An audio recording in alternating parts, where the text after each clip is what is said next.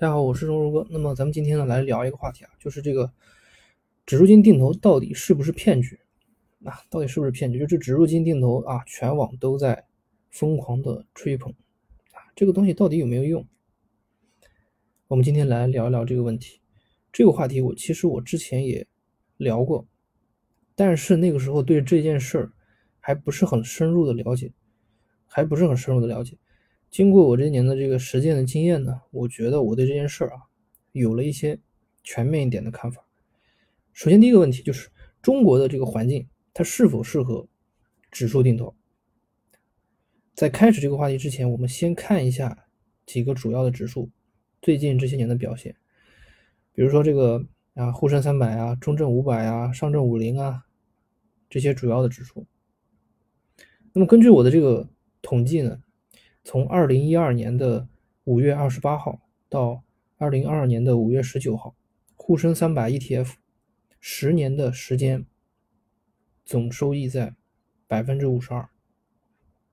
那么年化收益率呢在百分之四点三。我们看看同期 M 二增加了多少？从二零一二年年末啊，M 二的余额是九十七万亿，二零二二年年末 M 二是二百六十二万亿。也就是说，M 二增加了百分之一百七，也就是说，你定投，呃，也就是说，你投资这个沪深三百 ETF，你连发货币的速度你都赶不上。我再举一个更详细的例子来说明一下，我拿这个上证五零指数为基础啊，从二零一二年的五月二十八号到二零二二年的五月二十八号，每个月二十八日。定投啊，总共一百二十七，每个月定投一万，申购费率呢在百分之一点五，分红方式选择红利再投，然后呢，我就拿这个计算器计算了一下，十年下来总收益率在百分之二十八左右，从一百二十万变成了一百五十四万，这可是十年下来的收益啊。你每就是这十年，你每个月坚持定投一万，每个月定投，每个月定投，十年下来的收益是百分之二十八。你觉得这百分之二十八的收益率跑得过通货膨胀吗？所以很多网上宣传的无脑定投，你觉得真的靠谱吗？所以呢，我觉得就是中国的这个环境，它是否适合定投？我个人觉得不合适，尤其是无脑定投。尤其是那些道路宣传上，你这个只要无脑定投，你就能怎么怎么样啊？大量的网上的人宣传，这个我觉得肯定是不行的。你还是得了解市场，你还是得对金融的一些规律有一些了解，你得对这些这些知识有一些储备。比如说，你在位置低估的时候多买，在位置高估的时候逐渐卖出。你得了解指数的估值，对吧？低估是什么时候？高估是大概什么时候？你你得你得你得学习这些东西，在这种情况下，你去做定投，我觉得才是合格的。那么总体来说呢，就是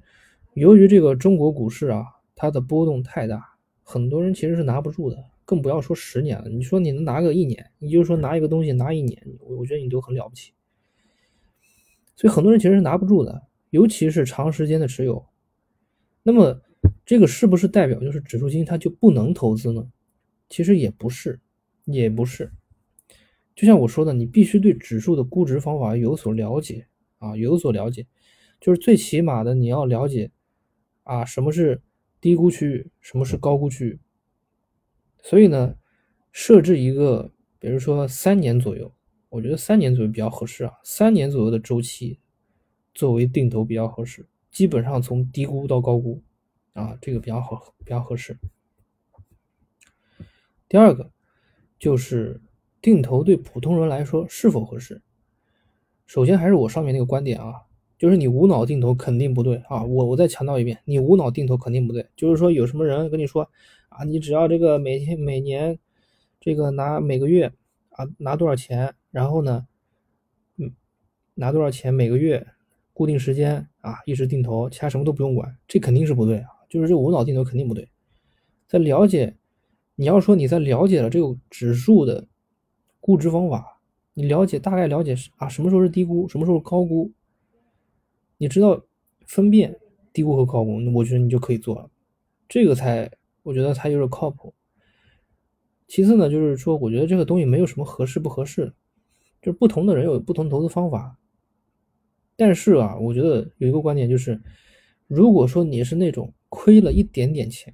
啊，亏了一点点钱就会内心极其焦虑的人，我觉得你不太适合定投。你不仅仅不太适合定投，你还不适合投资，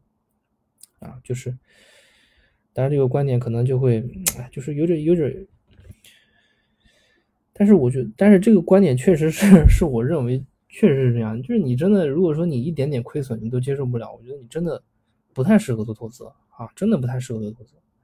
那么这里插句话啊，我觉得就是大家在做这个定投的过程里面啊，最有可能导致失败的原因啊，最有可能导致失败的原因就是说，你买在了高点和卖在了低点，买在高点卖在低点啊，这一方面呢是相关知识的欠缺，还有一个就是你控制情绪能力。控制情绪能力，就是你低估的时候你要敢买，高估的时候你不要特别贪啊，差不多了你就可以卖。这两个点，这两个点你要是能控制好，我觉得赔钱肯定是不会赔钱，赔钱肯定是不会亏钱。好，那么